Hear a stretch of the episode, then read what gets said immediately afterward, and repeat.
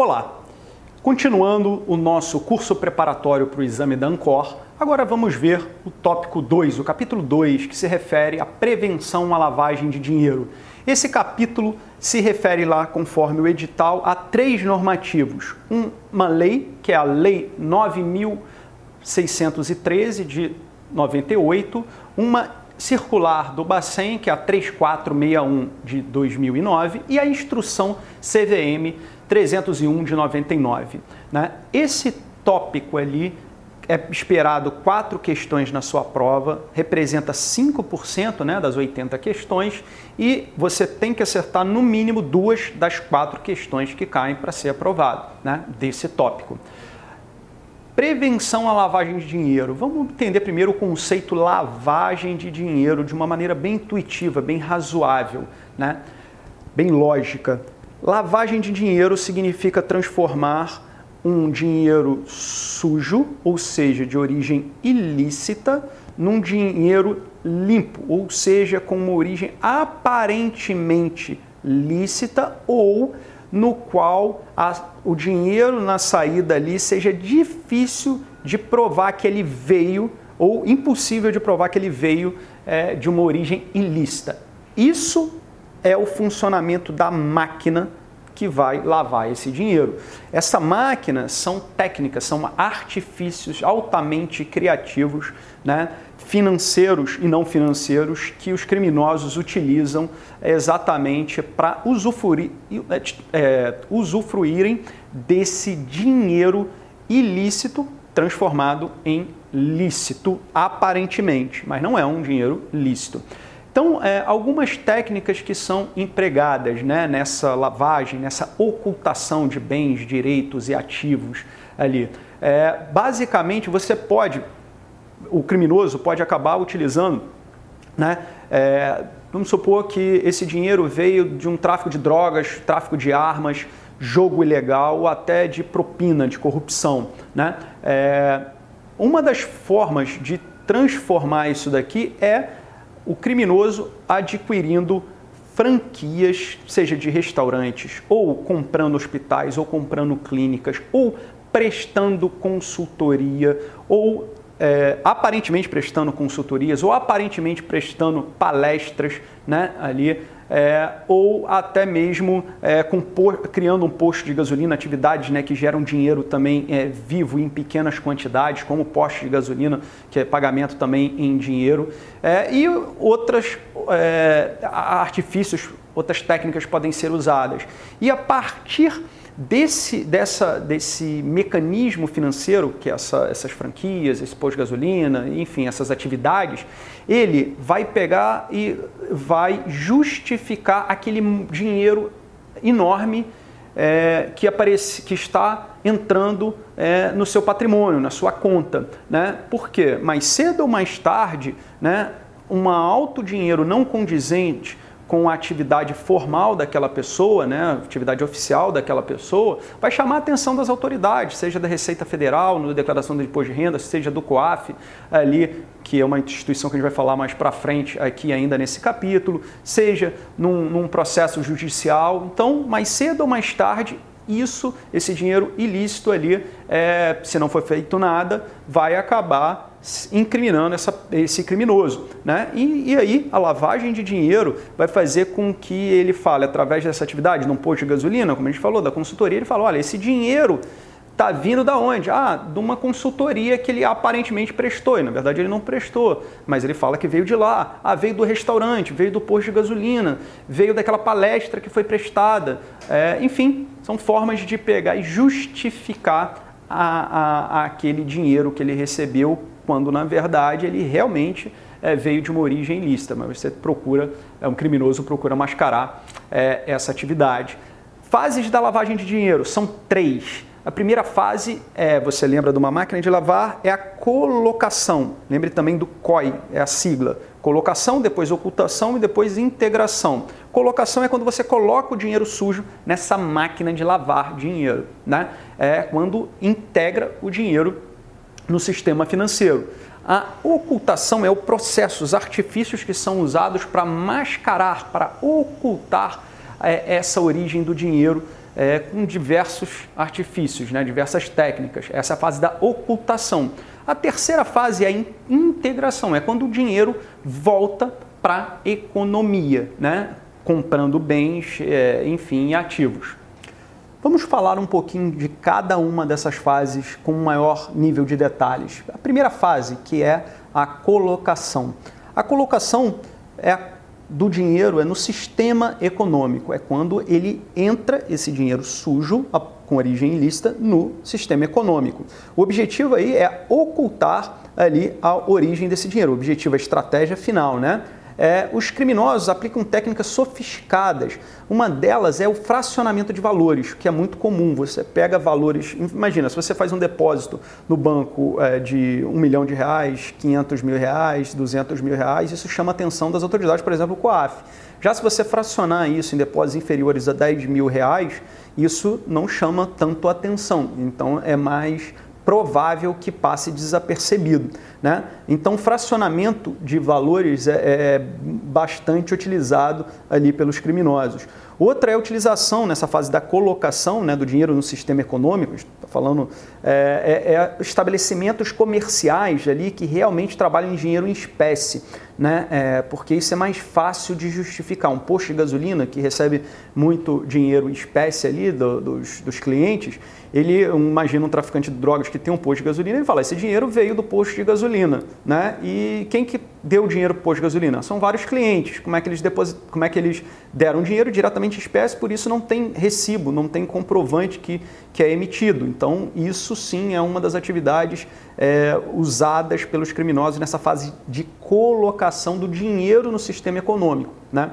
É, então, como a gente falou, são depósitos em contas, alguns exemplos, depósitos em contas correntes bancárias com valores menores, pode ser compras de produtos e serviços financeiros, por exemplo, títulos de capitalização. É uma estratégia é, bem criativa. Os títulos de capitalização são, o próprio nome já diz, você compra títulos com valores pequenos, 50 reais, 100 reais. Muitas vezes esses títulos são comprados por laranjas ali, né, por CPFs, muitas vezes de pessoas é, é, que existem, obviamente, mas que não sabem daquela atividade e é, compram aqueles títulos de capitalização de 50 reais, mas são comprados é, milhares desses títulos de capitalização. E o, o, o criminoso gastou ali, é, por exemplo, 200 mil reais, 300 mil reais é, comprando esses títulos de capitalização e depois, título de capitalização, existe um sorteio, né? E aí imagina que um sorteio, quem ganha é um dos CPFs lá. E aí da onde veio essa, esse dinheiro ilícito que ele vai justificar veio do sorteio do título de capitalização. É, a entidade né, que faz o sorteio de capitalização ali, se for conivente, né, com isso ela vai estar recebendo 3 mil, 300 mil reais nesse nosso exemplo e vai estar é, pagando 100 mil reais. Para o traficante ele conseguiu, é, claro, é, limpar 100 mil reais e para ele foi um bom negócio. Né? É, então, títulos de capitalização são usados, às vezes é, é, seguros são usados, aplicação em poupança, fundos de investimento né, é, é, podem ser usados. Então, são exemplos da fase de colocação do dinheiro sujo no sistema financeiro. Além disso, uma outra que é muito usada é a compra de bens imóveis, né, é, exatamente para ocultar. Você recebeu, um, o criminoso recebeu, obviamente, esse valor absurdo, como ele, vai, ele não vai botar esse dinheiro em casa, valores, alguns colocam uma grande quantidade de dinheiro, mas às vezes é, é tão grande essa quantidade que não é possível colocar em casa. Então, uma das formas é comprar é, bens de luxo, como imóveis às vezes obras de arte. Um quadro vale um milhão de reais, dois milhões, cinco milhões, dez milhões de reais, enquanto que guardar em casa dez milhões de reais é, não só é, chama atenção em uma eventualidade de, de, de policiais chegarem na casa para mandados, mas um quadro vai passar muitas vezes desapercebido o valor daquele quadro. Da mesma forma, joias, né, que são são fáceis, inclusive, de transportar de um lugar para o outro, né? viajar, para transportar para o exterior. Então, pedras preciosas, né? bens de luxo podem ser usados exatamente nessa fase de colocação do dinheiro no sistema financeiro. A segunda fase é a de ocultação. Depois do dinheiro ter entrado no sistema financeiro, ele vai ocultar a origem do, desse dinheiro. E aí, o objetivo é dificultar o rastreamento contábil desse dinheiro, né? Geralmente é uma trans, é, é realizado, não todas as vezes, mas uma das formas é a transferência eletrônica ali desse dinheiro para o exterior. Né? E muitas vezes usando triangulações. Então, passa por vários indivíduos, pessoas físicas e jurídicas, até chegar no destinatário final, em geralmente no exterior em paraísos fiscais. Paraísos fiscais são países ali que têm um, um, um forte amparo né, é, das suas leis para questões do sigilo bancário. Então, isso quer dizer que, que as leis são muito rígidas em relação à quebra de sigilo bancário. É difícil entidades, é, poder judiciário do exterior, conseguir nesses países né, é, a, a, exatamente a quebra desse sigilo bancário, exatamente por causa das leis soberanas desses países. Né? Então você tem uma lista enorme de países aqui que são considerados paraísos fiscais é, e é, são potenciais é, países para ser destinado esse dinheiro de atividades ilegais. Então isso é um efeito colateral desses, é, dessa atividade desses paraísos fiscais. É, bem, a questão também da, da, integração, que é a terceira fase é, dessa fase de lavagem de dinheiro, né, dessa operação de lavagem de dinheiro, COI, a última fase, como a gente falou, é a integração, é quando o dinheiro sai do sistema financeiro e volta para a economia real, comprando geralmente é, bens. Né? Então aí você pode pegar e aí nessa fase ele já justificou que aquele iate, que aquele carro, aquele avião foi comprado com uma é, origem aparentemente lícita. Por que, que, a, gente, por que, que a lavagem de dinheiro, a prevenção de lavagem de dinheiro cai na sua prova ali da Ancor? Exatamente porque o agente autônomo de investimento ele deve tem que atuar é, como parte fundamental na prevenção da lavagem de dinheiro. Como você vai fazer isso? Primeiro, é a fase onde o agente autônomo atua é principalmente na fase da na primeira fase, na fase da colocação, quando o dinheiro sujo entra no sistema financeiro. É, e aí, o papel do, do agente autônomo é usar é, artefatos, instrumentos que, que lhe cabem. Por exemplo, vou citar dois. Existe o Ciscoaf, que é um sistema financeiro de comunicação direta com o COAF das instituições financeiras que você vai ter acesso e você, em caso que a gente vai falar aqui, vai poder acessar e fazer essa comunicação ao COAF de maneira, maneira sigilosa. Além disso, existem controles internos, áreas de controles internos de compliance no seu escritório, na sua corretora, que vão estar fazendo isso e podem te prestar auxílio em casos de dúvidas. Né? É, então, essa atividade realmente é, esses instrumentos que vão estar à sua disposição, realmente você deve usar. Lembre que, que além de, de estar prestando um serviço como cidadão, você está é, realmente combatendo o crime, você está zelando ali pela, pela, pelo nome e pela reputação do, do, do local onde você trabalha e pelo, pela reputação e, e a, pela reputação e pela credibilidade sua. Isso é um dos maiores ativos que um assessor de investimentos, que um agente autônomo de investimentos tem, a credibilidade. E então, é, agir de maneira ética é fundamental, é muito importante, é, não só para sua consciência, mas para a sustentabilidade, para que você fique anos e anos nesse, nesse, nessa ótima carreira, nesse ótimo negócio e não tenha problemas. Bem, é, como cai isso em prova? Primeiro, a primeira questão que vamos a ordem das fases de um processo de lavagem de dinheiro é, então a resposta correta, lembrar de COI, colocação, ocultação e integração é a terceira fase. Bem, vamos lá para a segunda questão. Então a resposta correta nessa daí é a letra C. É, a segunda questão, fase do processo de lavagem de dinheiro chamada de colocação, é a primeira fase, né? A colocação de dinheiro entra no sistema financeiro, é caracterizada por a alternativa correta é a letra A, fazer o dinheiro passar pelos bancos. É exatamente nessa fase onde o dinheiro sujo entra no sistema financeiro passando pelos bancos. E vamos analisar as outras alternativas incorretas. Será a última fase do processo? Né? Não, a última fase do processo é a integração. Letra C, trazer o dinheiro de volta à economia com aspecto de lícito. Não, na verdade, isso também faz parte da última fase, que é a integração, trazer o dinheiro de volta. Letra D, dificultar o rastreamento da origem dos recursos. Né? Não, isso é a segunda fase que é ocultação, dificultar, ocultar. Vamos para um terceiro problema aqui, a terceira questão que pode cair na sua prova que vamos abordar. Um determinado cliente deposita em um banco recursos oriundos de lavagem de dinheiro. Essa prática refere-se a qual etapa do crime de lavagem de dinheiro? Então, depositou é a primeira fase, passando pelos bancos de novo. É a letra C, colocação. Né? Bem simples essas questões e costumam cair assim, bem simples na sua prova. Bem, é, algumas são bem simples, outras são, é, requer um raciocínio lógico bem mais apurado. Né? Analise as atividades abaixo. Né? É, são três alternativas, podem ser consideradas como etapa de colocação da lavagem de dinheiro. Vamos analisar e verificar qual é a etapa de colocação, a primeira fase. A primeira, cadastro com informações financeiras incompletas. Então, é feito, por exemplo, você, uma pessoa faz um cadastro com informações financeiras e faltou preencher algum negócio. Isso é, é, um, é uma fase da lavagem de dinheiro? Não, não necessariamente. Né? É a questão, segunda fase, contrabando e tráfico de drogas. É uma atividade ilegal, porém não necessariamente é, não é uma fase da lavagem de dinheiro. A fase de dinheiro é quando o dinheiro, por exemplo, do tráfico de drogas, é o do contrabando, né? Ali ele, ele entra no sistema financeiro. Aí essa primeira fase de colocação, depois é o processo de ocultar o dinheiro e depois integrar de novo na economia. Então, a atividade legal ilícita ali de contrabando e tráfico de drogas não faz parte da lavagem de dinheiro, né? É, Inclusive, quando um traficante, um contrabandista é, realiza as duas partes, o contrabando e depois a lavagem de dinheiro, ele é julgado em separado pelos dois crimes, um pelo contrabando e o outro pela lavagem de dinheiro, com penas, inclusive, é, é, enfim, dependentes, mas que podem ser somadas. É, terceiro item, compra de imóvel.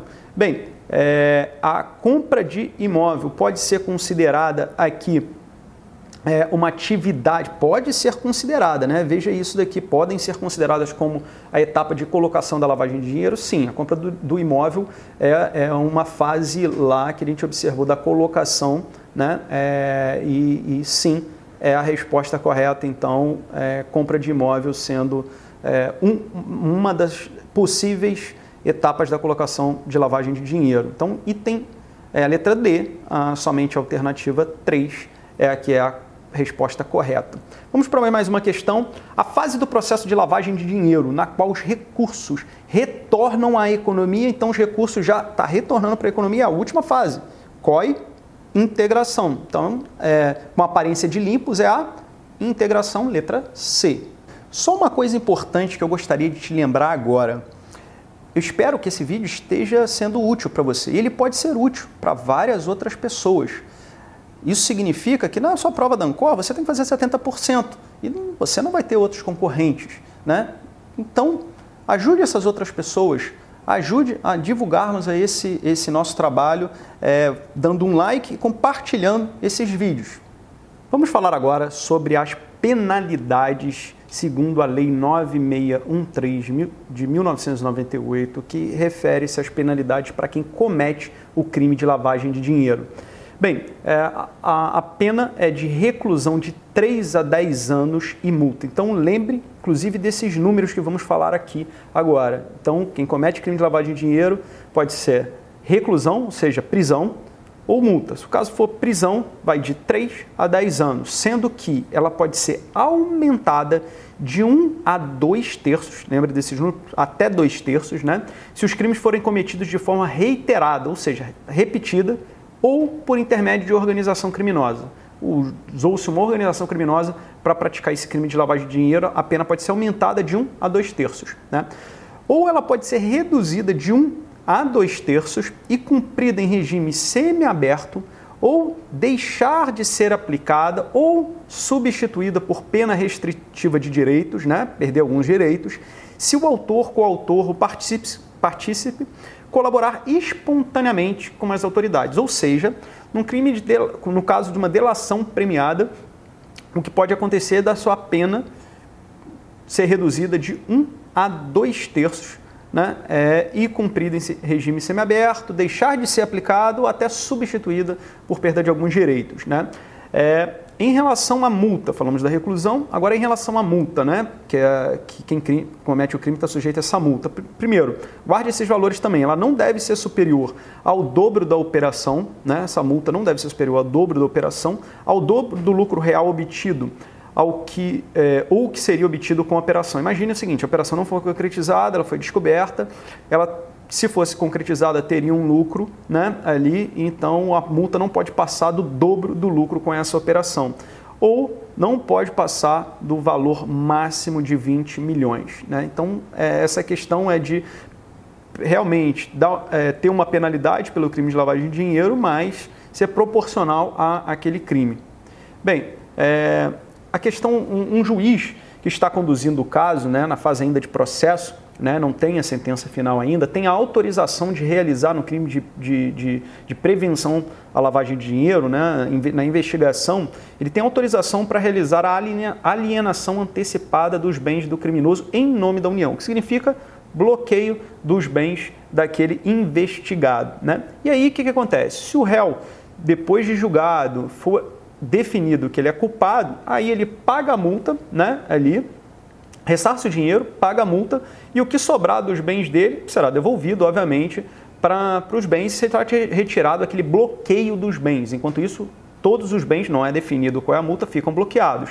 Além disso, se o réu for inocente, inocentado do crime, né, no outro hipótese que ele foi inocentado do crime, então seus bens vão perder aquela alienação, deixar de ser bloqueados, obviamente, e ele não é criminalizado. Bem, é, então, é, é, comum que na fase de investigação de um possível crime de lavagem de dinheiro haja a, o bloqueio, a alienação dos bens dos investigados, né, por estarem cometendo aquele crime. Vamos lá para as questões. Como é que isso cai em prova? Um indivíduo praticou o crime de lavagem de dinheiro através de organização criminosa. Nesse caso, esse indivíduo terá sua pena. Qual é a resposta? A resposta correta é a letra A aumentada em até dois terços. A gente viu que se for organizado através de organização criminosa, né, tem um aparato maior daquilo ali, é, aumentada de um a dois terços, então a resposta é aumentada em até dois terços. Né? Então, é, a letra B, reduzida em até dois terços, não, obviamente que não vai ser reduzida com organização criminosa, aumentada em até um terço, não, porque ele é em até dois terços, e aumentada até três anos também não. Segunda questão, em uma condenação por lavagem de dinheiro, se houver colaboração espontânea com a investigação, ou seja, houver delação permeada, por exemplo, a pena pode, a resposta correta é a letra A, ser reduzida de um a dois terços, ou seja, em até dois terços, conforme a letra A fala, e as outras alternativas não, não são adequadas. É, a terceira questão, com relação ao crime de lavagem de dinheiro, que tipo de pena pode ser imposta a quem praticar? Né? É, bem, a gente viu lá que é reclusão e multa, certo? Então a resposta correta é a letra C, reclusão mais multa, e a reclusão é de 3 a 10 anos. Então, reclusão de até 10 anos mais multa é o que está correto. Vamos analisar as outras alternativas. Letra A, reclusão de até 3 anos, não, é até 10 anos. Letra B, reclusão de até 10 anos, somente, não. Multa também pode acontecer. Letra C é a correta, como falamos, e a letra D, reclusão de até 3 anos, não, é até 10 anos ali. Bem, vamos para uma outra questão: penalidades possíveis para aqueles que não cumprirem as determinações e exigências referentes ao combate de crime de lavagem de dinheiro e ocultação de bens. Né?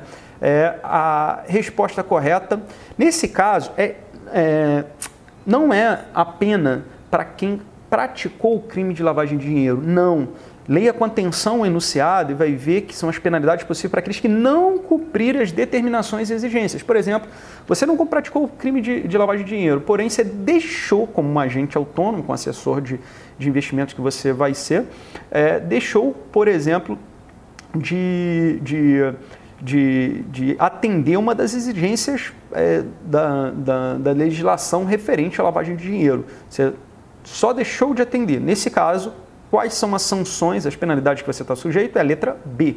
Lógico que deixar de atender nem pode nem ter acontecido uma lavagem de dinheiro, mas você deixou de atender, não vai ser é, penalidades. Ou, ou, ou use o, o, bom senso, né? nesse caso, não vai ser penalidades extremamente graves, né? não pode ser uma, uma, uma reclusão por causa disso. Então vai ser as penas, letra B, advertência, multa, suspensão, suspensão, por exemplo, do suspensão temporária, né, suspensão temporária do seu registro como assessor, como agente autônomo, ou cassação, né, conforme o crime do seu registro. Atenção para isso, né? Incorre na mesma pena aquele quem, né, nesse próximo slide, importa ou exporta bens com valores não verdadeiros, né? É, então, quem importa ou exporta bens com valores não verdadeiros também corre no na mesma pena de ocultação de bens, de lavagem de dinheiro. Utiliza na atividade econômica ou financeira bens, direitos ou valores provenientes de fração legal. Né? É, então você pode nem ter participado, mas na sua atividade você usa bens, por exemplo, que foram provenientes disso. Vai estar incorrendo na mesma pena. Participa de grupo, associação, escritório, tendo conhecimento de que sua atividade é dirigida à prática desses crimes tem um escritório que pratica isso, você tem conhecimento, mas tem que ser provado o conhecimento, então você vai incorrer na mesma pena de quem pratica lavagem de dinheiro, converte os ativos em ativos lícitos, ou seja, você faz essa conversão. Veja como é que é, como é, que é bem é, delimitada ali, né? Os adquire, recebe, troca, negocia, dá ou recebe em garantia, guarda, tem em depósito, movimenta ou transfere. Então, por exemplo, se você fez a guarda simplesmente de um, de um de um bem proveniente de uma lavagem de dinheiro, você incorre na mesma pena. Claro, você tendo conhecimento daquele fato. Como é que isso cai em prova? É, vamos lá para essa questão. Com relação à lavagem de dinheiro, a resposta correta é. Vamos analisar as alternativas. A resposta correta é a letra A. Incorre na mesma pena quem ocultar ou dissimular a utilização de bens ou converte em ativos lícitos. É exatamente isso ali é, não só quem praticou, mas quem ocultou, dissimulou a utilização desses bens ou converteu em ativos lícitos. Então, incorre na mesma pena é, da lavagem de dinheiro. Né? Vamos analisar as outras. B. Incorre em pena menor? Não. Incorre na pena igual. Né? Quem, para ocultar ou dissimular a utilização de bens, converte ativos lícitos. Né? Letra C. O procedimento de é, Know Your Client, conheça o seu cliente, né, não auxilia na prevenção de lavagem de dinheiro.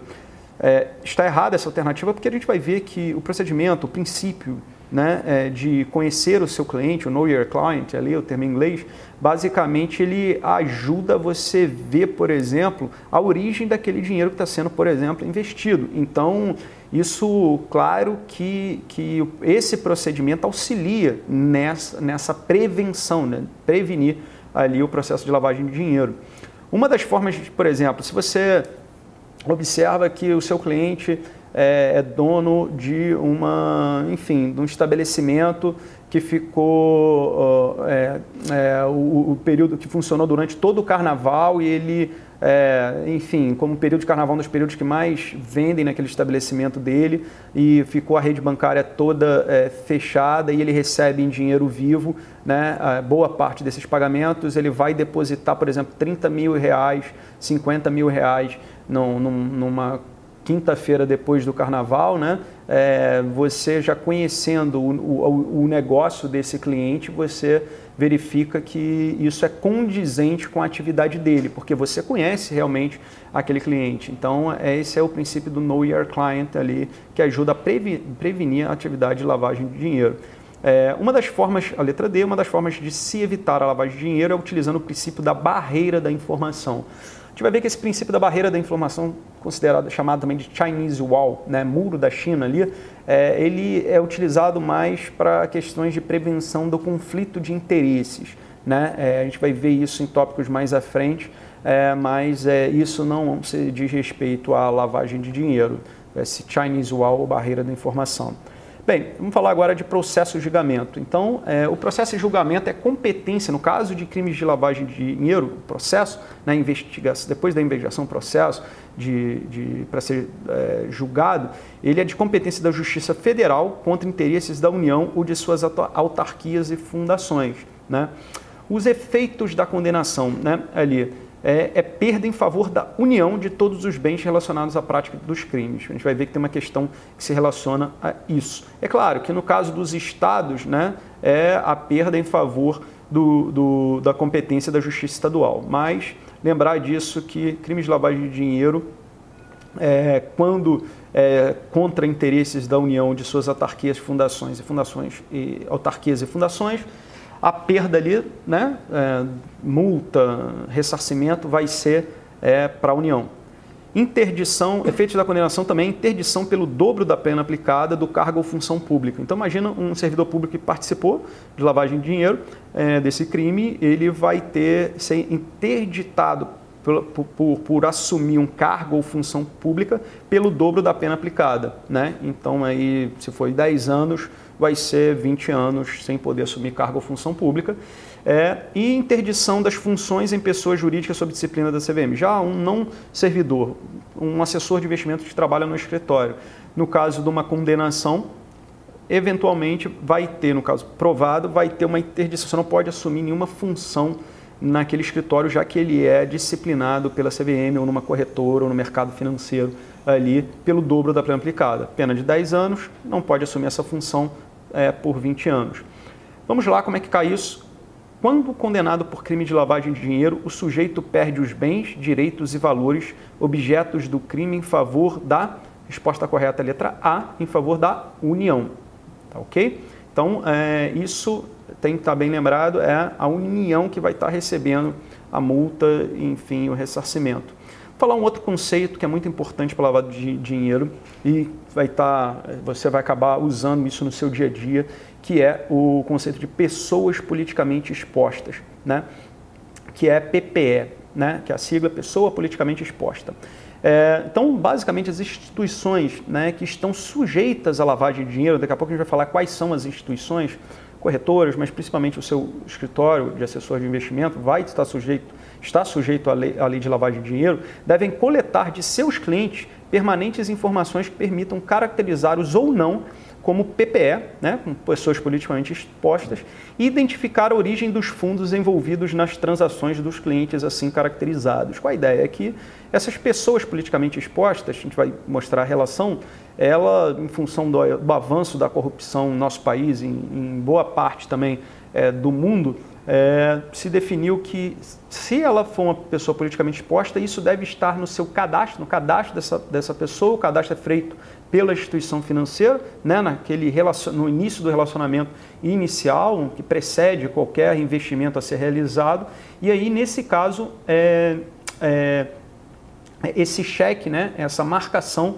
vai dar um alerta né, é, em possíveis filtros para a questão de investigações é, mais aprofundadas dessa pessoa, se for o caso de pessoa politicamente exposta. Então, essa é a ideia, esse é o raciocínio você me pergunta, como você fica sabendo se o seu cliente é ou não uma PPE, né, ali, né, para você marcar aquilo ali? Bem, primeiro o cliente, na hora de preencher o cadastro, é que vai marcar lá, vai se autodeclarar como pessoa politicamente exposta. Tem esse campo e tem a definição logo embaixo lá de pessoa politicamente exposta para ver se ele se enquadra ou não e, enfim, ele declara que aquelas informações prestadas são verdadeiras, né, sob é, sujeito ali a, a, a, a prática de crime se prestar informação falsa.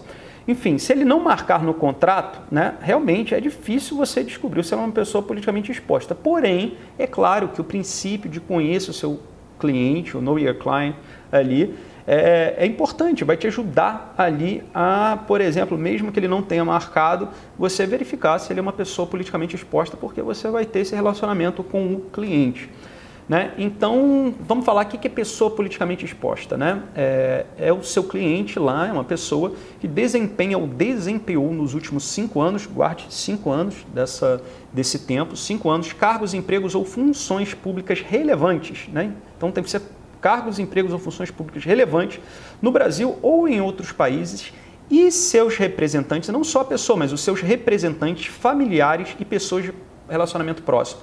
Então, é, familiar de um político, de um enfim, de uma relação que a gente vai falar aqui, é, de um presidente, de um vice-presidente, de um, de um governador, de um prefeito, é pessoa politicamente exposta. É, pessoas de relacionamento próximo a ele, não precisa ser familiar, é também pessoa politicamente exposta. É claro que se ele exerceu essa função, é exatamente há cinco anos atrás. Como é que é contado esse tempo? Esses cinco anos é contado retroativamente, né? A partir da retroativamente a partir da data do início da relação, né? Da sua relação com o cliente até a data que o cliente passou a se enquadrar como PPE. Né? Então, isso é importante é, nessa marcação. Vamos ver como é que isso cai em prova para a gente entender melhor. Né? Mas antes disso, vamos falar um pouquinho quem são essas pessoas, a lista de pessoas politicamente expostas. Né? É, são o item 1, os detentores de mandatos eletivos do Poder Executivo e Legislativo da União. Né?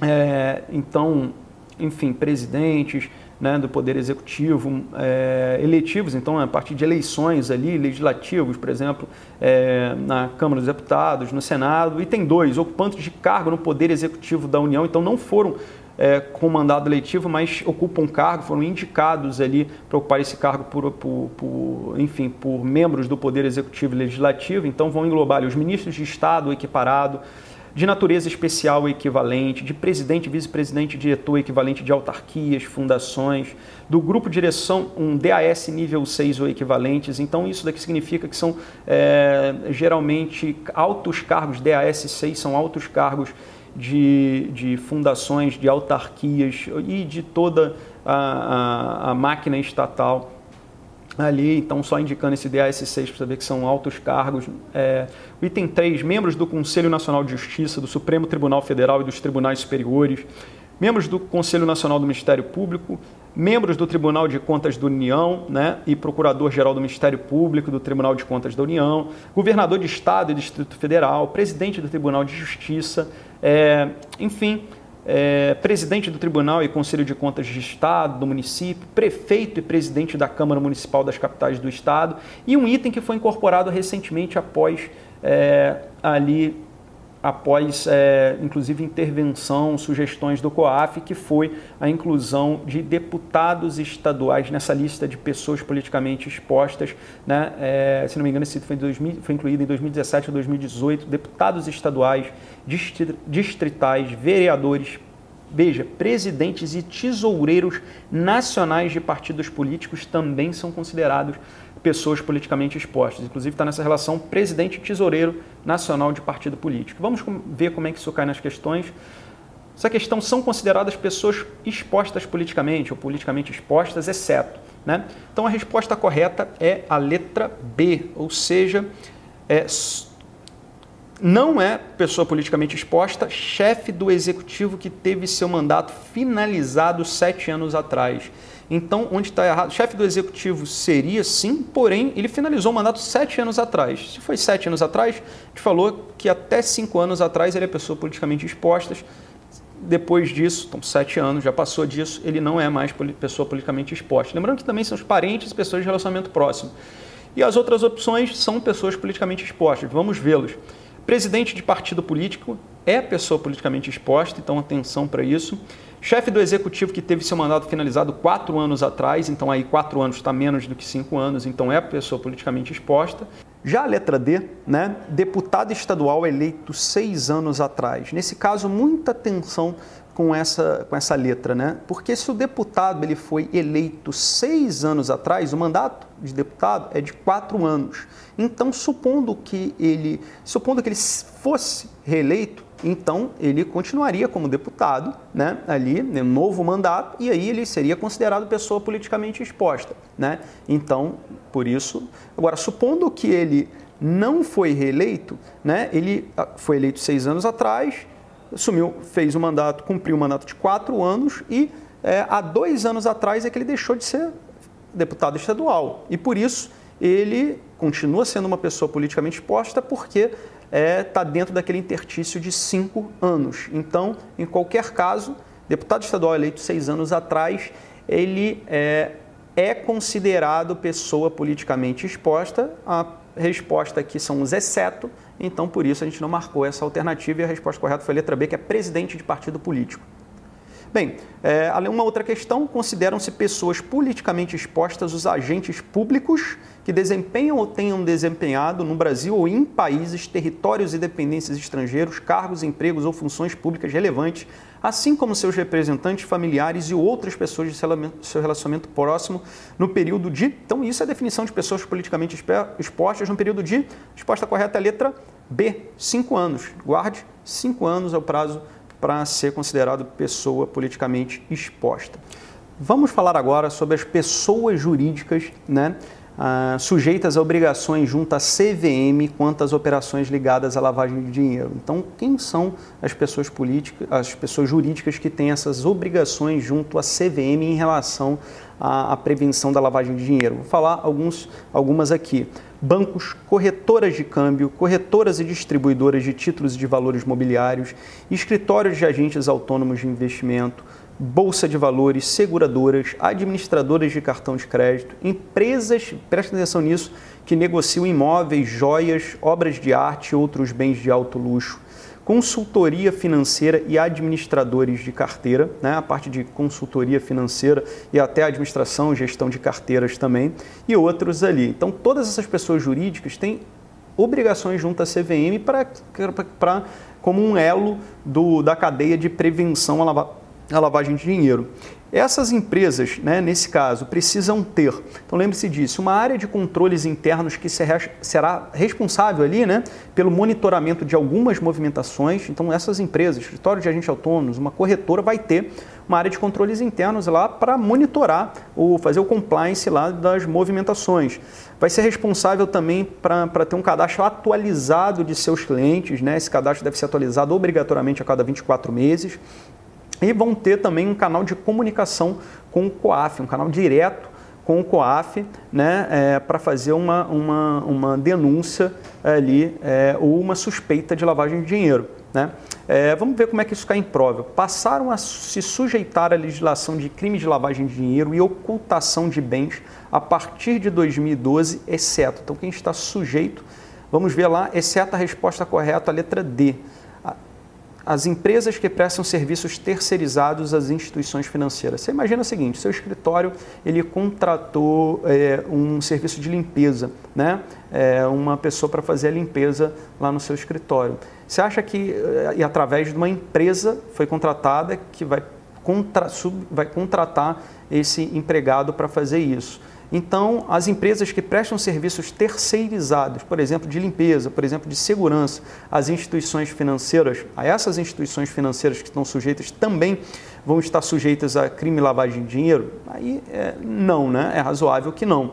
Porém, as outras opções é, sim estão sujeitas à, à legislação de crime e lavagem de dinheiro. Quais são elas? A letra A, Bolsa de Valores, sim pessoa física ou jurídica que exerça atividade de promoção imobiliária, falou imóveis ou compra e venda de imóveis. Então, é, a gente viu lá que é muito comum em lavagem de dinheiro você ter usar imóveis para lavar esses dinheiros, né? A, a, letra C, as pessoas físicas que prestam serviços de consultoria de gestão de fundos de investimento. Sim, os consultores, a, as empresas que prestam serviço de consultoria de gestão de fundos de, de, de investimento, sim, estão sujeitas à prevenção é, à lavagem de dinheiro. Outra questão, estão obrigados a manter mecanismos e controles internos de combate e prevenção à lavagem de dinheiro, segundo a lei sobre esse tema. Vamos ver aqui. Vamos a letra A, pessoa física, ou jurídica que comercialize joias, imóveis e bens de luxo. Então essa alternativa é correta, né? Porque essa, é esse tipo de pessoa física ou jurídica que comercializa esses tipos de bens de luxo, né, ali estão obrigados a manter mecanismos e controles internos para prevenção à lavagem de dinheiro. Vamos ver as outras. Apenas os bancos e as instituições financeiras? Então, apenas está errado, porque os bancos e instituições financeiras sim, mas tem outras é, é, tem outras instituições, por exemplo, não financeiras, como eu falei, que negociam imóveis, negociam joias, obras de arte, que estão sujeitas a essa lei, é, a, a, ter o, a controles internos de combate e prevenção à lavagem de dinheiro. Letra C, somente as corretoras de câmbio? Não, não é somente, as corretoras de câmbio sim, mas não é somente. E letra D, todo investidor qualificado e profissional. Então, o que está errado é todo. Basicamente, a gente vai ver mais para frente no material ainda é, da Ancor, em capítulos posteriores, a definição de investidor qualificado. E aí, por exemplo, nos investidores qualificados, pode ser uma pessoa física que tenha patrimônio, é, investimentos acima de um milhão de reais. Nesse caso, ele vai ser obrigado a manter mecanismos de controle interno para prevenção de lavagem de dinheiro, esse investidor qualificado? Não, né? Então não é todo investidor qualificado e nem todo investidor profissional. Investidor profissional, você passando na sua prova da, da, da Ancor é, e tirando a certificação, obviamente, é, você vai é, ir para a administração do seu próprio patrimônio, você pode ser considerado um investidor profissional. E aí, nesse caso, você, pessoa física, é obrigada a ter mecanismos de controles internos de combate e prevenção à lavagem de dinheiro? Então, obviamente que também não. Então, por isso, a resposta de todo investidor qualificado e profissional está errada. Então, passando aqui para um outro conceito muito importante que é na, na prevenção é, contra o crime de lavagem de dinheiro é o conceito é, de, de, conheça o seu cliente, que nós já mencionamos aqui, ou know your client. Né? E, e aí a parte do cadastro é muito importante. Né? É, é, dever das pessoas jurídicas sujeitas às obrigações junto à CVM, a gente acabou de falar a relação dessas pessoas jurídicas, né, que são sujeitas a essas obrigações, é dever adotar regras e procedimentos de controle interno, declarar que as informações contidas no cadastro são verdadeiras, né? ela vai declarar ali para a CVM que aquelas informações dos clientes são verdadeiras. Por exemplo, você está com documentos do cliente, você está com é, informações de imposto de renda do cliente, etc. Né? Então você declara que é verdadeiro porque você tem um documento comprobatório. É, realizar e a identificação e atualizar em até 24 meses, meses o cadastro dos clientes. Então isso é muito importante você lembrar que a cada 24 meses, a cada dois anos, é, deve, deve ser obrigatoriamente realizada a, a, atualização do cadastro dos clientes. Né? Então, em até, claro que pode ser num período menor do que esse. É, identificar pessoas politicamente expostas e supervisionar a relação mantida com elas. Então, é, é, dever das pessoas jurídicas identificar essas pessoas através do cadastro dos clientes, através do conheça seu, seu cliente. É, a instituição deve ter conhecimento da origem e o destino do patrimônio do seu cliente. Né? É, então, a origem da, daquele dinheiro que ele está investindo, a instituição deve ter conhecimento de onde é, está vindo aquele, aquele dinheiro. Né? Ali, é, as informações prestadas no cadastro ajudam nisso. E o destino do patrimônio do seu cliente, né, ele resgatou uma cota e, e enfim, um valor muito grande para onde está indo aquele valor. É, enfim, é claro que tem uma linha tênue aí também em relação à privacidade, né, mas em, em alguns casos, mas em outros casos você tem lá é, simplesmente o cadastro é, usando como, sendo usado como medida para balizar é, em relação a essa questão de origem, destino, patrimônio. É, essas informações podem realmente colaborar para a possibilidade de veto ao relacionamento junto ao cliente. Né? É, é importante, havendo lá uma desconfiança e não conseguindo é, dirimir essa dúvida, é possível a instituição, é, e seria até prudente essa instituição, optar por não assumir riscos, uma vez que existe o indício, não significa que existe a prova, de desse, desse dinheiro é, poder ser é, vindo de uma origem lícita. Né? É, aos clientes com relacionamentos estabelecidos, e já os clientes que já têm um relacionamento estabelecido né, com, com assessor, com escritório, o colaborador deverá manter e deverá monitorar e verificar realmente né, a compatibilidade né, das movimentações. Ele fez um novo aporte lá de milhões, né, pode ter sido uma herança, mas tem que ser verificado de onde veio esse aporte. Né? Claro, é, não infringindo nenhum direito do cliente. Havendo divergências, né, é, o AI deverá, deverá entrar em contato com o cliente para averiguar as informações. Como eu falei, um investimento que a pessoa é, não está acostumada a fazer e de repente faz de uma hora para outra muito grande, compatível com a sua profissão, né, com a sua declaração de imposto de renda, que você vai ter nessas informações, deve ser averiguado. Né?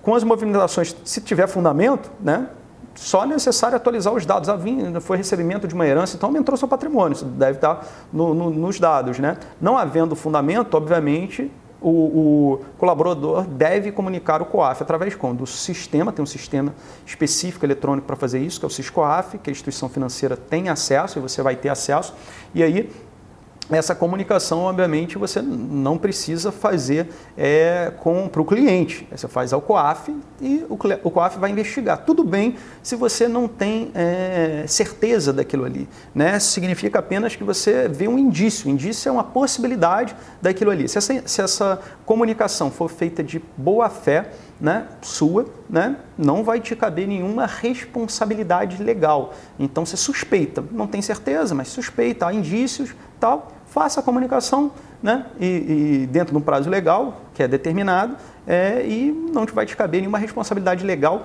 se, aquele, se aquela prática ali for uma lavagem de dinheiro, né? ou se ela também não for uma lavagem de dinheiro. Né? não te cabe responsabilidade legal, mas você deve atender, como nós vimos, a, ao prazo também para essa comunicação e deve comunicar havendo indícios. Né? O dever das pessoas jurídicas sujeitas a obrigações junto à CVM, né?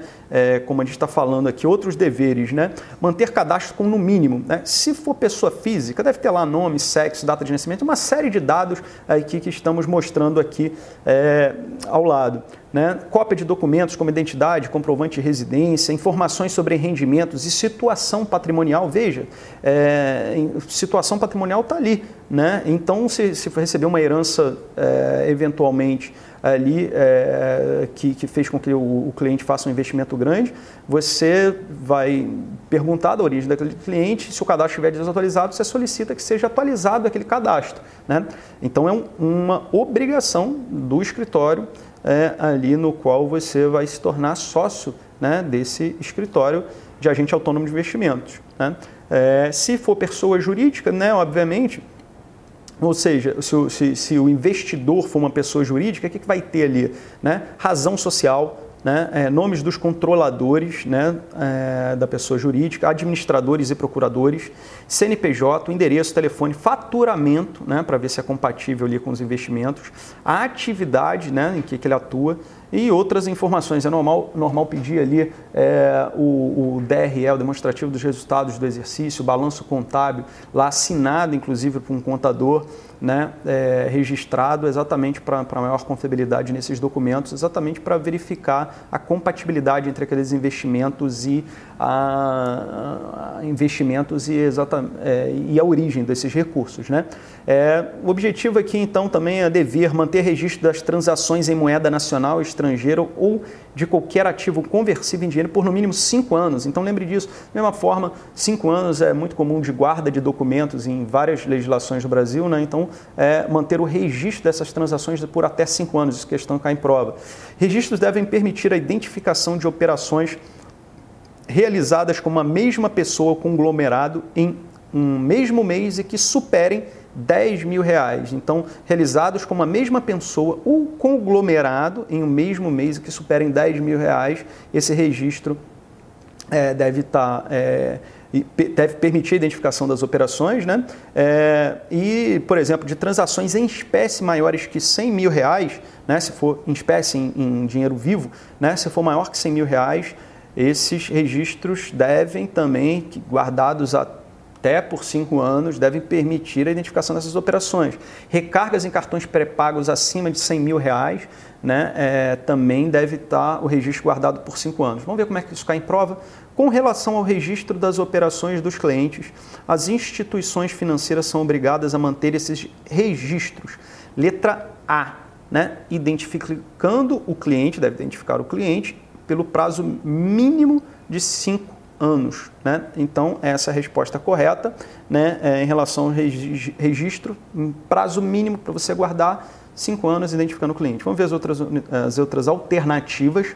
Letra B, sem necessidade de identificar o cliente pelo prazo mínimo. Não, tem a necessidade de identificar o cliente Letra C, identificando o cliente pelo prazo mínimo de 10 anos, então não, né, o prazo mínimo é 5 anos, sem necessidade de identificar o cliente, então isso está errado também na letra D.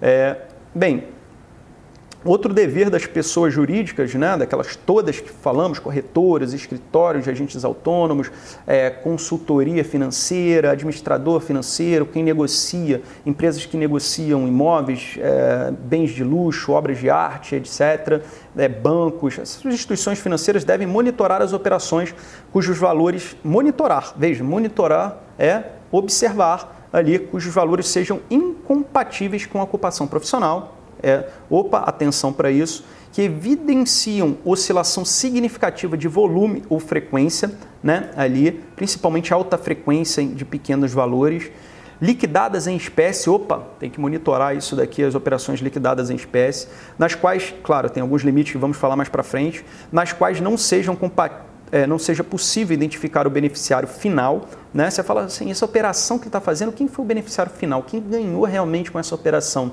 Né? A gente vai ver algumas questões que mostram isso. É, então, devem ser monitoradas, realizadas entre as mesmas partes com conseguidos ganhos ou perdas para alguns dos envolvidos. Né? Aquela questão de estar de, de tá sendo prestada uma, uma atividade, uma venda para um preço bem abaixo do valor de mercado. Opa, é um indício que deve ser monitorado ali. É, outras, óbvio que outras questões também podem ser indícios. Vamos ver como é que isso cai em prova. Um determinado cliente faz a seguinte operação. Né? Vamos supor a primeira operação. E ele pergunta: já trata-se de uma operação suspeita de lavagem de dinheiro. Vamos ver qual, qual, qual ou quais são suspeitas de lavagem de dinheiro. E tem um: compra de debêntures de uma média empresa com remuneração de 60% do DI pelo prazo de 10 anos. Olha, atenção para isso. Né? É, um cliente pegou e comprou uma debenture. Né? É, a debenture é um título de renda fixa né? equivalente a você emprestar dinheiro para uma empresa. Óbvio que emprestar dinheiro para a empresa você tem um risco maior que emprestar dinheiro, por exemplo, para um determinado banco, que você iria ser remunerado por 100% do CDI, ou 80% do CDI, ou 90% do CDI, ou, ou, por exemplo, investir num título público, que você poderia ser remunerado, por exemplo, por uma taxa Selic, próximo do, do, do 100% do CDI. O que eu quero dizer é que por que você iria é, optar em finanças, né, em, nos investimentos, é assim, se você tem maior risco, você tem que ter maior retorno. Então, por que você iria ter um, um risco maior emprestando dinheiro para uma empresa, ou seja, comprando uma debenture, tendo um retorno menor do que se você tivesse, por exemplo, investido no título do Tesouro, que te daria 100% aproximadamente do DI ou 9, próximo disso daí, né? Então, opa, é uma operação suspeita. Então, realmente essa esse item 1 é uma suspeita que deve ser monitorado, né, ali é, da lavagem de dinheiro, né? É, mas Item 2, faz, faz um aporte, o cliente então faz um aporte de, de, para participação em uma empresa pelo valor de 30 mil, né? então ela fez o aporte para ter participação, ter sociedade naquela empresa, colocando 30 mil reais lá, depois de um mês ele vendeu aquela participação por 200 mil. Opa! É aquela questão que a gente pegou e falou no, no anterior, né? É, no item anterior. É, operações é, é, realizadas entre as mesmas partes, né, havendo ganho ou perda, ou você não consegue identificar ali o beneficiário daquilo ali. Né? Por que, que o cara é, é, comprou um negócio por 30 mil e logo depois vendeu por 200 mil, um mês depois? Né? Será que valorizou tanto assim a, a ação, né, a participação naquela empresa? Então, é, é pode ser suspeito ali então, por isso, trata-se de operações suspeitas de lavagem de dinheiro. Não significa que são, são suspeitas, podem, cabem investigação, mas você não vai ter os mecanismos, obviamente, para investigar isso. Então, você faz, uma, nesse caso de suspeita, uma, uma, uma comunicação ao COAF ali. Ok? Então, a resposta correta, tanto ali tem 1 e 2, então a letra C é, é a resposta correta. Agora vamos falar sobre o COAF, o Conselho de Controle de Atividades Financeiras. Né? É, é o órgão máximo no combate à lavagem de dinheiro. Ele disciplina, aplica penas administrativas. Então, administrativas, lembre disso, que penas é, é, é, tem um poder judiciário que vai aplicar as penas a partir de, de processo é, legal, né? já a, as penas administrativas podem ser aplicadas pelo COAF, né? por exemplo, é, é, cassação de registros e, e, e multas, né? isso são algumas das formas de penas administrativas. Receber, outro papel do COAF, receber, exa, recebe, examina e identifica ocorrências de suspeitas de lavagem de dinheiro, né? ele vai estar recebendo das várias instituições financeiras informações para isso, é, recebe as comunicações de ocorrências suspeitas né, de atividades ilícitas previstas na, na lei que, é, que mencionamos ali no início desse capítulo. É, ele coordena e propõe mecanismo de trocas de informações, inclusive. É, ele comunica às autoridades competentes quanto da existência de crime. Né? Então, exatamente, quando existe o crime, ele comunica quem é a autoridade competente. Ministério Público é, sobre a existência de crime que vai é, propor a denúncia na Justiça. É, ele é composto por servidores públicos de reputação ilibada e competente. Então, quem são os integrantes do COAF são servidores públicos ali que necessariamente devem ter reputação ilibada e serem competentes, ou seja, é, serem competentes para tratar daquelas questões de investigação de lavagem de dinheiro. É, a comunicação é, é, do, ao COAF, né?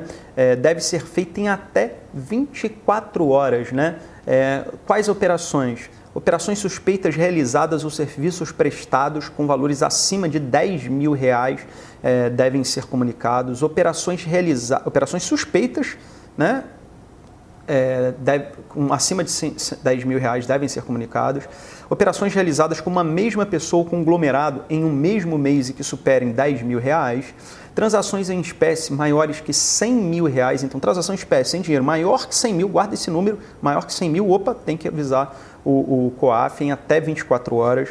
É, operações suspeitas devido à habitualidade, valor ou forma devem ser comunicadas. Operações que envolvam pessoas relacionadas a atos terroristas devem ser comunicadas. Aí colocamos aqui, queremos destacar duas observações. Né? Primeiro, que se você fizer essa comunicação dessas operações suspeitas que se enquadrem nesses casos que falamos de boa fé, não acarretam nenhum tipo de responsabilidade civil ou administrativa para você, desde que seja feita no prazo é, determinado e de boa fé.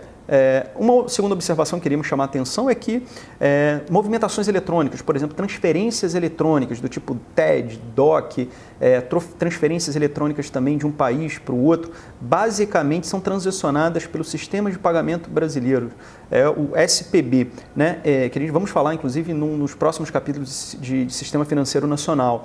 Então, como o COAF já tem acesso a essas transferências eletrônicas, a essas transações, é, ali o, a instituição financeira não precisa notificar o COAF no caso dessas transações eletrônicas de TED, DOC, é, por causa disso. Vou fazer um exemplo na prática. Um cliente tem uma banca de jornal e vende muitos produtos recebendo dinheiro em espécie como forma de pagamento. Então, ele recebe dinheiro em espécie.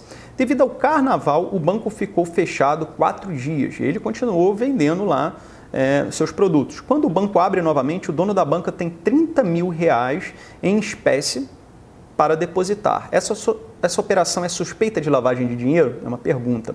Né? A resposta é que não. Porque a operação é condiz, condizente, condiz né, com a atividade que ele faz. Né? E esse montante é resultado feriado. Então, basicamente, ele vende em dinheiro de espécie, ficou quatro dias fechados lá por causa do carnaval, quando voltou do carnaval e foi fazer esse depósito. Então, você conhecendo o seu cliente, conhecendo que ele tem, exerce essa atividade, é condizente com, com a atividade é, profissional dele.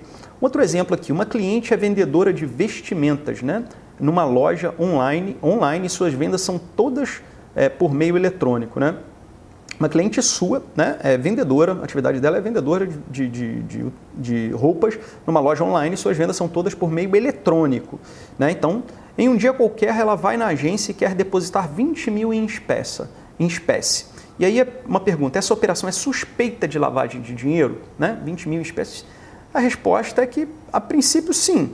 Né? Essa operação não é condizente com a movimentação habitual delas, não, você vê o histórico de movimentação, ela, nunca, ela nunca fez uma operação como essa de depositar valor alto como 20 mil. Você já deve comunicar ao COAF? Eu falei, ainda não. Né? A resposta é que ainda não. Primeiramente, você entra em contato com a cliente e entende qual é a origem desse recurso é, ali. Pode ser uma venda de um automóvel, a venda de um bem ou outro, outra questão né? ali. Então, obviamente que caso é, é, seja confirmada, você realmente acredite na, no que ela está falando, ok, não precisa ser feita a comunicação no COAF. Caso você veja um, um indício aí de, de, de, lavagem de dinheiro, ou seja, não justificou, não te convenceu, você deve comunicar em até 24 horas o COAF. E se não for uma, uma realmente, um, o COAF vai investigar, ele tem mecanismos para isso. E se não for comprovada uma lavagem de dinheiro, ok, sem problema, você não cabe nenhuma penalidade a você. Se for comprovada também, também não cabe nenhuma penalidade a você, porque você fez no prazo é, seguindo é, esse princípio. Uma outra questão, valor de movimentação em espécie ou cartão pré-pago, que deve ser avisado ao COAF é, a resposta correta é que transação em espécie ou cartão pré-pago é acima de 100 mil reais. Então as alternativas estão aqui. É, tem até uma alternativa que é 100 mil, só que falar acima de 100 mil. Acima, de, acima ou igual a 100 mil é uma coisa, acima de 100 mil, 100 mil não está excluso nisso. Então, apesar de ter essa opção de 100 mil, ela não é correta. Depois, a próxima alternativa, é, acima de 100 mil, é 300 mil, e essa é a resposta correta. Os outros valores são abaixo de 100 mil, por isso não estão condizentes. Uma outra questão, crime de lavagem de dinheiro ou ocultação de valores possui legislação específica. Com relação a esse crime, quem é o órgão responsável pela fiscalização e recebimento de informações sobre o mesmo é o, a resposta correta é o COAF. E aí é a letra A. Bacen, Polícia Federal e CMN não são é, o órgão, não, não, não representam o órgão responsável pela fiscalização e recebimento de informações sobre crime de lavagem de dinheiro. Tá bom? Então a resposta correta é o COAF. Uma outra questão, uma instituição financeira percebe uma movimentação suspeita de lavagem de dinheiro. Nesse caso, deve avisar para, enfim, para o, letra C, COAF. Né? Então, só para mostrar várias questões que, se, que dizem respeito ao COAF e pode ser que uma delas esteja em sua prova. Outra questão, você é assessor de investimentos de um cliente e o mesmo possui movimentações suspeitas de lavagem de dinheiro. Nesse caso, Vamos lá, a resposta correta é você deve avisar ao, ao COAF sem avisar ao cliente. Então, é, você, não, você avisa ao COAF, no caso de suspeita, mas não avisa ao cliente, é, obviamente. Né? Até porque aquela operação é suspeita e porque é, isso pode atrapalhar as investigações. Né? Então, é, é, a letra C a resposta correta. É, vamos analisar as outras alternativas. A letra A, você deve avisar ao COAF, porém, antes solicitar a autorização do cliente? Não é, você deve avisar ao COAF somente depois avisar ao cliente? Não, também. Você não avisa o cliente em momento nenhum. Você deve avisar ao Bacen? Não, é o COAF sem avisar ao cliente, né? Hoje, é, atualmente, o COAF, até é, depois de modificações, né, ele está, é, faz está vinculado ao Banco Central do Brasil, né, mas também reportando ao Ministério da Economia algumas questões. É um órgão de inteligência financeira, continua com a mesma é, nomenclatura de COAF, né? É, e, mas o caso é que você deve avisar ao COAF e não ao Bacen. E, claro, sem avisar ao cliente. Uma outra questão, o Conselho de Controle de Atividades Financeiras, o COAF, tem suas competências definidas na, na Lei 9 é, 9.613 de 98. Uma delas, e foi atualizada essa lei, inclusive, né, pela Lei 12.683 de 2012. Uma delas é, né, a resposta correta é B. Receber as comunicações de ocorrência suspeitas de atividades ilícitas previstas nessa lei, na lei é, sobre prevenção à lavagem de dinheiro. Vamos analisar as outras, né? Será que a competência do COAF é letra A? Regular o mercado financeiro para disciplinar e conter a lavagem de dinheiro. Não, quem regulamenta o mercado financeiro tem várias agências reguladoras disso daqui, né, de regulação, por exemplo, a SUSEP, a, a CVM, é, o Banco Central, que são autarquias, melhor dizendo, é, que, que, que, que regulamentam o mercado financeiro para disciplinar e conter a lavagem de dinheiro é a letra B, receber as comunicações de ocorrência suspeitas de atividades ilícitas previstas na lei, como nós dizemos, é a resposta correta. A letra C, combater a lavagem de dinheiro no âmbito do sistema financeiro nacional. É, basicamente, de novo, no âmbito do sistema financeiro nacional temos várias autarquias responsáveis por isso. Né? É, letra D, oferecer denúncia à Justiça Federal através de inquéritos penais. Falou inquéritos penais com denúncia à Justiça Federal, é o Ministério Público que, que é, cabe essa, essa atividade. Bom, vamos passar para uma outra questão, são operações que devem ser avisadas ao COAF, exceto. Então, é, o que não deve ser avisado ao COAF? Vamos para direto para a resposta é a letra C, recebimento de transferência em conta corrente no valor de 120 mil oriundos do exterior. Essa transferência vinda do exterior, obviamente, é uma transferência eletrônica e aí ela passa pelo sistema de pagamento brasileiro, no qual o COAF exatamente já tem o controle sobre isso. Então, essa operação, esse tipo de transferência eletrônica, não deve ser avisada ao COAF. Já a letra A, pagamento de boleto no valor de 70 mil em espécie em nome do correntista. Bem, Nesse caso, sim, porque é uma operação suspeita e por isso deve ser avisada ao COAF, porque você tem pagamento em espécie em nome do próprio correntista, né? Pagamento de um boleto de 70 mil em espécie em nome do próprio correntista, então isso é uma operação suspeita. É, saque no valor de 15 mil em espécie se tratando de uma operação suspeita. Opa, 15 mil por si só, não, porque é acima de 100 mil em espécie que deve ser avisado ao COAF. Porém, se tratar de uma operação suspeita, que você não consegue identificar a origem daquele dinheiro, uma operação não habitual daquele correntista, aí sim você pode, você deve avisar o COAF. É, letra D, depósito em espécie durante vários dias seguidos no valor de 9.999. Então, são operações não habituais, de valores pequenos, pode ser suspeita de lavagem de dinheiro, é o caso de avisar o COAF e ele vai investigar, né? Essa é a questão. Uma outra, uma outra questão, um cliente realiza uma transferência de um milhão de reais para uma conta de terceiro. Então faz essa transferência. Oh, eu quero transferir, chega num banco, por exemplo, quero fazer uma transferência para uma conta de terceiro e liquida essa operação em espécie. Ou seja, está aqui um milhão de reais em, em espécie, em dinheiro. Nesse caso, o banco deve, a resposta correta, informar imediatamente ao COAF né, sem avisar o cliente. Então, nem está falando isso na resposta eu complementei, mas é, lembrando aqui que transações acima de 100 mil reais em espécie devem ser avisadas ao COAF obrigatoriamente.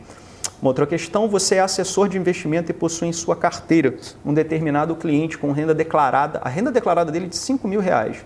Esse cliente recebe uma transferência no valor de 500 mil reais em sua conta corrente. Nesse caso, essa operação Renda declarada 5 mil recebe uma transferência de 500 mil. Nesse caso, essa operação, a resposta correta é: deve ser verificada a origem do recurso juntamente com, com o cliente e levantar mais informações, porque pode ser exatamente uma herança, né, uma venda de um, de um imóvel, né, é, enfim. Letra A, deve ser tratada como lavagem de dinheiro? Não, não necessariamente. Deve ser informada ao COAF, pois é um valor acima de 50 mil? Também não é, porque você pode investigar ali é, acima de 100 mil, se for é, é, valor em espécie, aí você deve informar. Né? É, então, esse caso não é um valor em espécie.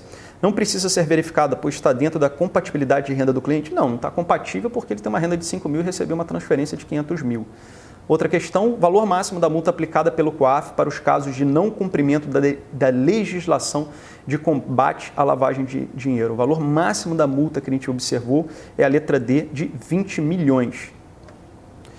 Outra questão, é uma transação que pode ser considerada indício de lavagem de dinheiro? A resposta correta é que indício de lavagem de direito é a letra D, operações sem identificação do beneficiário final. Quando você não consegue identificar o beneficiário final daquilo ali, é uma operação suspeita é, de, de lavagem de dinheiro, tem um indício de lavagem de dinheiro, então é, é, vamos, é realmente a resposta correta. Vamos analisar as outras alternativas.